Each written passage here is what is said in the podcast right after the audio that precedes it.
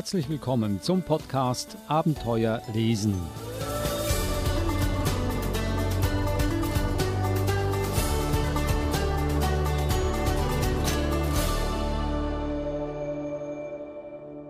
Der Podcast Abenteuer lesen, ein Wegweiser für spannende und lehrreiche Kinderbücher und auch Jugendbücher. In der heutigen Ausgabe spricht die Verhaltenstherapeutin Eva Mura mit der deutschen Autorin Anne Fleck in Berlin. Anne Fleck ist zweifellos ein klassisches Beispiel dafür, dass mit Mut und Geduld große Träume verwirklicht werden können. Im vorliegenden Gespräch verrät uns Anne Fleck, was sie zum Schreiben verführt hat und wie es zum ersten Buchvertrag gekommen ist. Und natürlich erzählt sie uns auch mehr über ihr erfolgreiches Debüt, das Buch Meeresglühen Geheimnis in der Tiefe, erschienen im Koppenrad Verlag.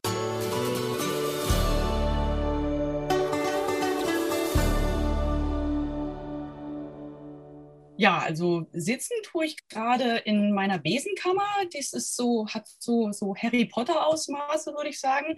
Ähm, mein Schreibplatz befindet sich äh, an der, kurz außerhalb der Nordgrenze von Berlin, technisch bereits Brandenburg, am sogenannten Speckgürtel. Ich komme ursprünglich aus Niedersachsen mit einem sehr schönen ähm, Abstecher nach Leipzig, ähm, erst in Berlin gewohnt und jetzt rausgezogen und ähm, ja, fühle mich hier sehr wohl. Geschrieben habe ich schon immer, allerdings so fürs stille Kämmerlein praktisch ausschließlich. Also auch Freunden habe ich das eigentlich früher so gut wie nie gezeigt. Und das war immer so ein Traum, von dem ich dachte, bewahr dir den mal, äh, wenn er mit der Realität in Berührung kommt, dann, ähm, dann könnte er vielleicht zerplatzen und dann ist nicht mal mehr der Traum da. Also das, das war immer schon so ein, und es war auch nie so dieses ausschließliche, wenn ich jetzt nicht Autor werde, dann ist mein Leben dahin. Aber mir, ich erzähle gerne Geschichten und mir fallen offensichtlich auch ständig welche ein. Und vor ein paar Jahren habe ich dann tatsächlich gedacht, so, jetzt willst du es, jetzt willst du es doch mal wissen. So.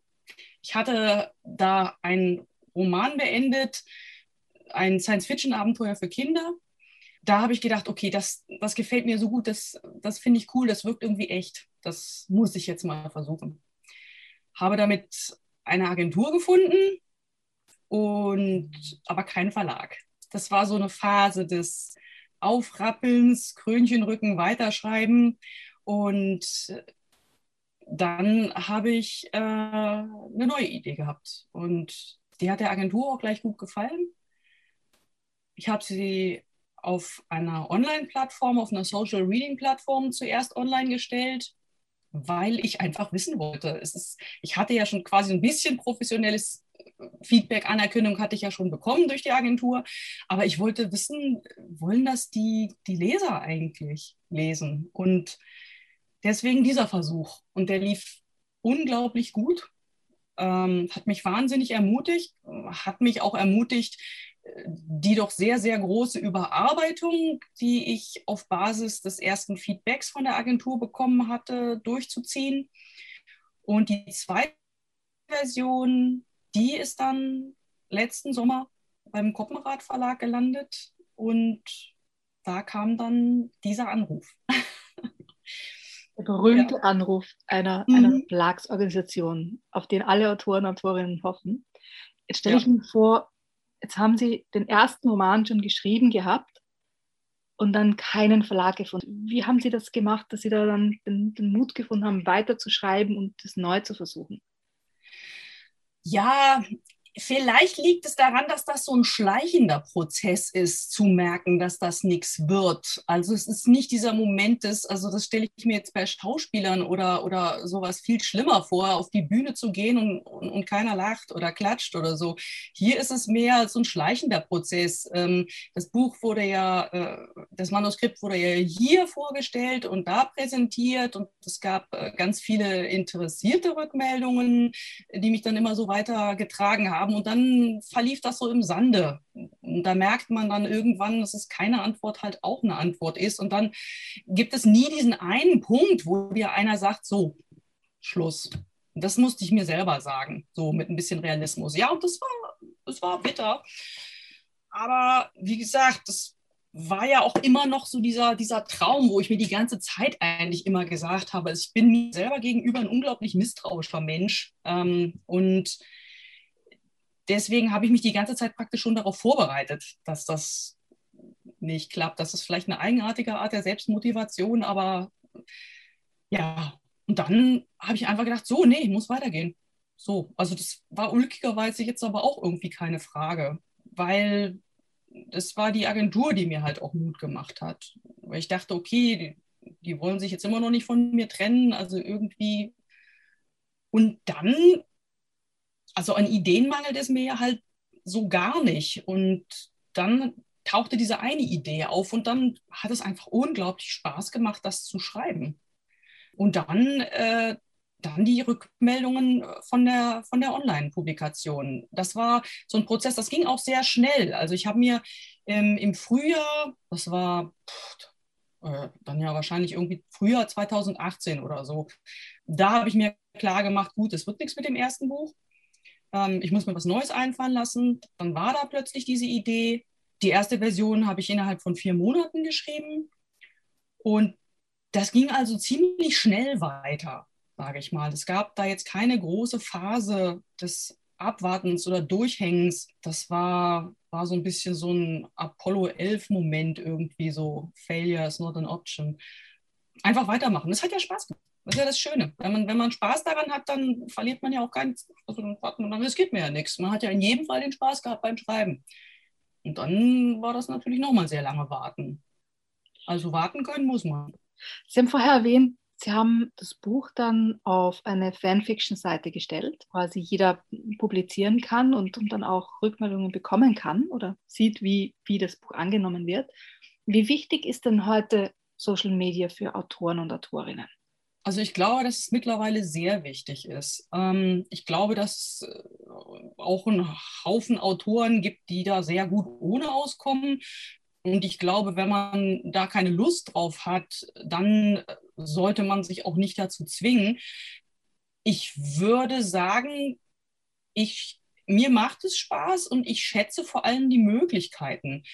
Ähm, wenn ich früher als Leserin die Chance gehabt hätte, ähm, meinen Autoren, meinen Lieblingsautoren einfach mal irgend so, so ohne Probleme irgendwie mal einfach eine kleine Nachricht zu schreiben, das hätte ich total toll gefunden. Also das, was davon zurückkommt, also bisher muss ich sagen, äh, es gibt sicher auch andere Erfahrungen, aber bisher ist diese Möglichkeit für mich eine unglaublich positive gewesen. Also fast ausschließlich unglaublich ermutigend ähm, und eine echte Bereicherung, weil, weil es ja auch trotz allem, wenn man jetzt nicht wenn man, wenn man keine Lesungen macht oder so, dann ist diese ganze Schreiben- und Autorengeschichte ja doch eine sehr einsame. Also so immer noch diese stille Kämmerlein. Ähm, und dann aber eben diesen Austausch zu haben, das ist toll. Und von Verlagsseite her muss ich sagen, da kriege ich immer wieder mit und gesagt, dass man da sehr dankbar ist, wenn die Autoren aktiv mitmachen. Das ist ein Marketingfaktor heutzutage. Man darf nicht vergessen, dass der Markt mittlerweile auch, also der Buchmarkt ist ja quasi unüberschaubar groß. Es gibt so unglaublich viele Sachen. Es gibt auch unglaublich viele tolle Sachen. Es gibt unglaublich viele tolle Sachen, die niemals die Aufmerksamkeit bekommen, die sie eigentlich verdienen.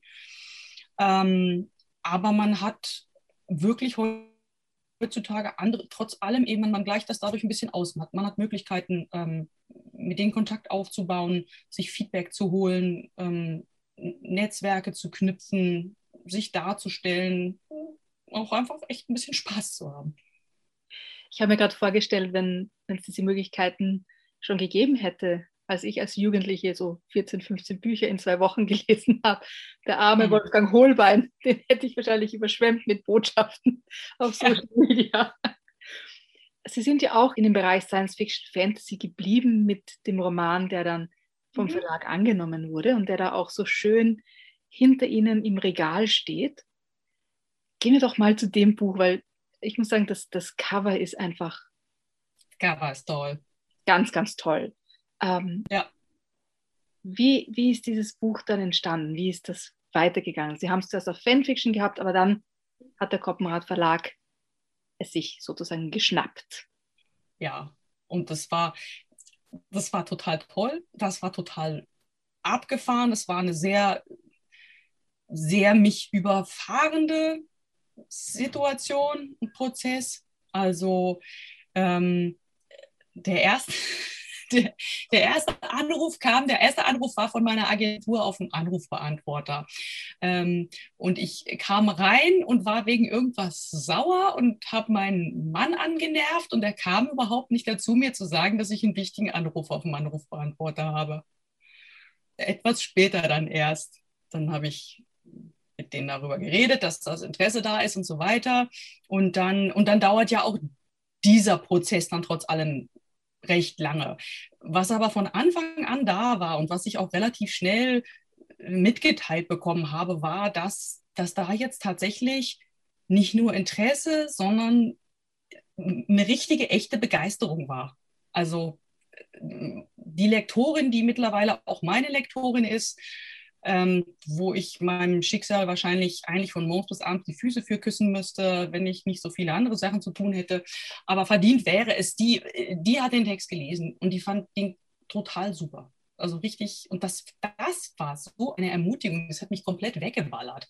Und das ging dann praktisch so weiter. Das war wie so eine Art, äh, ja, weiß ich nicht, das Parabel oder irgendwas, jedenfalls etwas, was ganz steil nach oben geht. Ähm, diese Vertragsverhandlungen die liefen noch, also auch auf der grundsätzlichen Ebene und ich äh, fuhr in den Urlaub.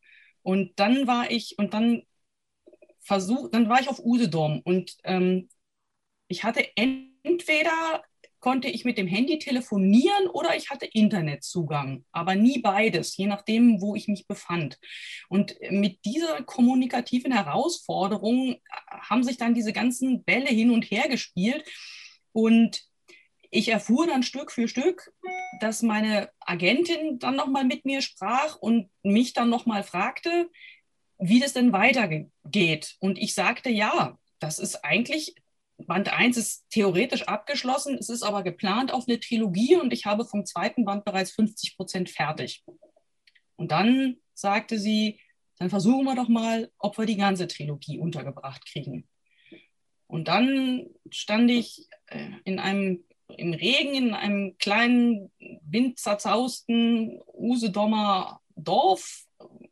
Ein heulendes Kind am Bein, der heulende Wind um die Ohren, das Telefon meines Mannes am Ohr. Und dann erzählte mir meine Agentin, ja, die wollen die ganze Trilogie und die haben ein so gutes Angebot auf den Tisch gelegt. Wir machen da jetzt auch nicht weiter irgendwelche anderen Verrenkungen, versuchen nicht noch die anderen Verlage, die das Buch gerade prüfen, anzusprechen. Wir sollten das machen. Und dann ist der erste Band, Meeresglühen, auch schon im Februar erschienen. Zuerst denke ich mir, müssen wir auch ein bisschen verraten, worum es denn in dem Buch geht. Das ist eine Geschichte, die wahrscheinlich so durchaus auf den ersten Blick so ein paar ganz klassische Elemente hat oder auch ganz klassisch anfängt.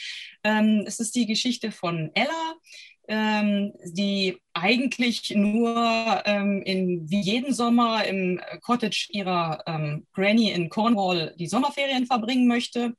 Ähm, sie ist da praktisch so von Sommer zu Sommer aufgewachsen, ähm, kennt da jeden Stein, fühlt sich da zu Hause, macht äh, nach einer ziemlich stürmischen Nacht einen äh, Spaziergang über die Klippen in ihre Lieblingsbucht. Ähm, ja, und da sieht sie äh, jemanden im Meer treiben, den sie für einen Surfer in Not hält. Denkt nicht darüber nach, hat auch gar keine andere Wahl, es ist niemand sonst da. Sie rennt kurz entschlossen ins Meer und schafft es auch so gerade noch so, es geht gerade so gut, ähm, dass sie äh, diesen vermeintlichen Surfer rettet. Und dann stellt sich aber sehr schnell heraus, ähm, dass dieser junge Mann, den sie da gerettet hat, kein Surfer ist und nicht mal aus ihrer Welt stammt, sondern aus einer ganz, ganz anderen, legendären Welt, was sie zuerst überhaupt nicht glauben kann. Es stellt sich auch sehr schnell heraus, dass äh, er ganz offensichtlich in größter Gefahr schwebt und das Geheimnis, das ihn umgibt, äh, eben ein sehr gefährliches ist. Und Ella zögert nicht, ihm zu helfen, wird aber letzten Endes doch ganz unkontrolliert in die Ereignisse mit hineingerissen, gerät in seine Welt und muss sich da ja, Gefahren stellen, die sie sich sicherlich niemals so vorgestellt hat. Und natürlich gibt es auch eine beginnende Liebesgeschichte zwischen unseren beiden Protagonisten. Was mir aufgefallen ist, was, was ich sehr interessant fand, ist ja, es ist das ganze Buch aus der, aus der Sicht der Ella geschrieben, aus, aus ihrer Perspektive. Aber da ist ein Detail dabei, das ähm, doch ein bisschen ungewöhnlich ist. Sie hat so einen inneren Monolog, eine innere mhm. Stimme, mhm. die auch dann eine andere Schrift bekommt. Man immer weiß, wann diese innere Stimme jetzt äh, quasi zu hören ist in ihrem Kopf, die doch ziemlich auch ironisch und sarkastisch daherkommt. Wie ist diese innere Stimme entstanden, die die Ella da ein bisschen plagt? Äh, Stück für Stück und aus, ich glaube, dass, ich glaube, das ist meine Stimme ähm, so ein bisschen. Ähm, also ich mag Ironie unglaublich gerne und ich mag es unglaublich gerne, wenn sich gerade auch ähm, Menschen und auch gerade Romanfiguren nicht übermäßig ernst nehmen was vielleicht auch immer hilft, so ein bisschen jetzt hier so den Kitsch-Faktor so ein bisschen zu brechen. Ähm, dass es da jemanden gibt, der wie so ein kleiner Teufel auf der Schulter sitzt und das Ganze so ein bisschen frech, ironisch kommentiert, was eigentlich passiert. Das ist Stück für Stück entstanden. Es ist eigentlich, es ist tatsächlich als so eine Art kleines Gegenmittel äh, entstanden, ähm, damit ähm, Ella, die ja tatsächlich den größten Teil des Buches für sich alleine bestreiten muss. Also sie muss auch sehr viele Entscheidungen treffen, die, wo sie mit niemandem drüber reden kann. Und äh, um, um diese Isolation sozusagen auch ein bisschen zu durchbrechen und das Ganze aber eben wirklich auch mit Spaß zu machen, ähm, dass sie sozusagen einen Ansprechpartner hat, der ihr einerseits äh, raten kann, äh, die, die Stimme ist ja alles möglich. Eigentlich ist das eine super Freundin. Ähm, die feuert sie ja auch an und macht ihr Mut äh, in den Momenten, wo sie am Boden ist, sorgt sie dafür, dass sie sich wieder aufrappelt, ähm, lässt ihr aber auch nichts durchgehen, was sie natürlich dann auch einfach manchmal so an, an, an durseligen Ideen oder sowas hat oder wenn sie allzu sehr rumschmachtet und man sich schon fragen muss, Mädchen, hallo, ähm, du kennst den Jungen jetzt noch keine drei Tage, nun kannst du doch jetzt nicht einfach, ja, okay, kann sie vielleicht nicht einfach, macht sie dann am Ende aber doch. Und, ähm, und das, das hat sich Stück für Stück entwickelt, die Stimme, so dass ich tatsächlich dann ähm, auch so im Lauf, im Lauf des Buches hat mir richtig Spaß gemacht. So, es sollte gar keine große Sache werden. Ein bisschen, bisschen Spaß, Spaß für uns, Spaß für Ella. Das war eines der Dinge, die, die ich meine Jungs auch gefragt habe, wie ihnen das gefallen hat weil es doch ein, ein ungewöhnliches Stilelement auch hineinbringt. Und die waren total begeistert davon. Die haben gesagt, oh ja, das mache ich ja auch. Ich habe auch so eine Stimme und ich rede auch mit mir selber und die haben das total cool und toll gefunden, dass die Ella das auch macht. Und das habe ich, hab ich einfach lustig gefunden. So diese Begeisterung auch äh, für, für dieses Stilelement so bei Ihnen mitzuerleben. Freut mich, das freut mich total, weil es schon, weil es, ja, es ist genau wie Sie sagen, es ist schon relativ, es ist ungewöhnlich.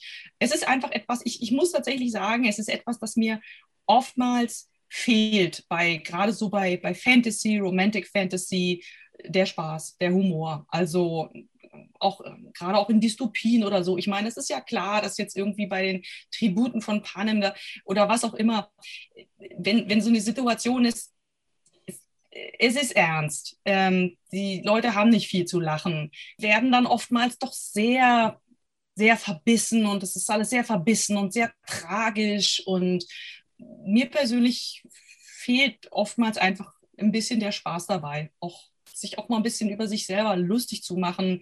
Und das kann einen ja auch wieder stärker machen. So, also da kann man ja auch Stärke draus ziehen, wenn man äh, eine Situation äh, mit, mit, mit ein bisschen Humor einfach angeht das Buch hat sehr viele lustige Elemente oder sehr viel Humor, auch Ironie und, und Sarkasmus ähm, mit hinein verpackt. Aber es kommen schon auch ernstere Themen zur Sprache oder bilden den Rahmen des Ganzen, wie gesellschaftliche Unterschiede. Wie, mhm. wie geht eine Gesellschaft damit um, wenn es so eine herrschende Klasse gibt und eine Dienerschaft Klasse sozusagen. Ja? Also wie geht die Gesellschaft damit um oder wenn sich, wenn sich diese Kräfteverhältnisse auch verschieben oder verschieben sollen, ja? wenn es so quasi fast eine Revolution gibt.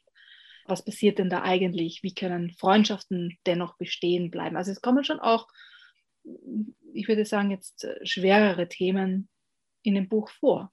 Ja, das war mir tatsächlich auch sehr wichtig. Ich habe mich nicht hingesetzt und gedacht, ich denke mir jetzt ein Buch aus, in dem es darum geht.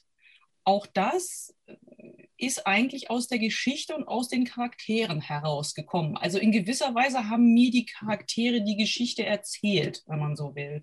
Die haben sich entwickelt und je mehr sie sich entwickelt haben, desto mehr Hintergrund haben sie gefordert, ähm, desto mehr Spannung hat sich ergeben, desto mehr musste ich mir Gedanken darüber machen, was dieses Spannungsverhältnis bedeutete.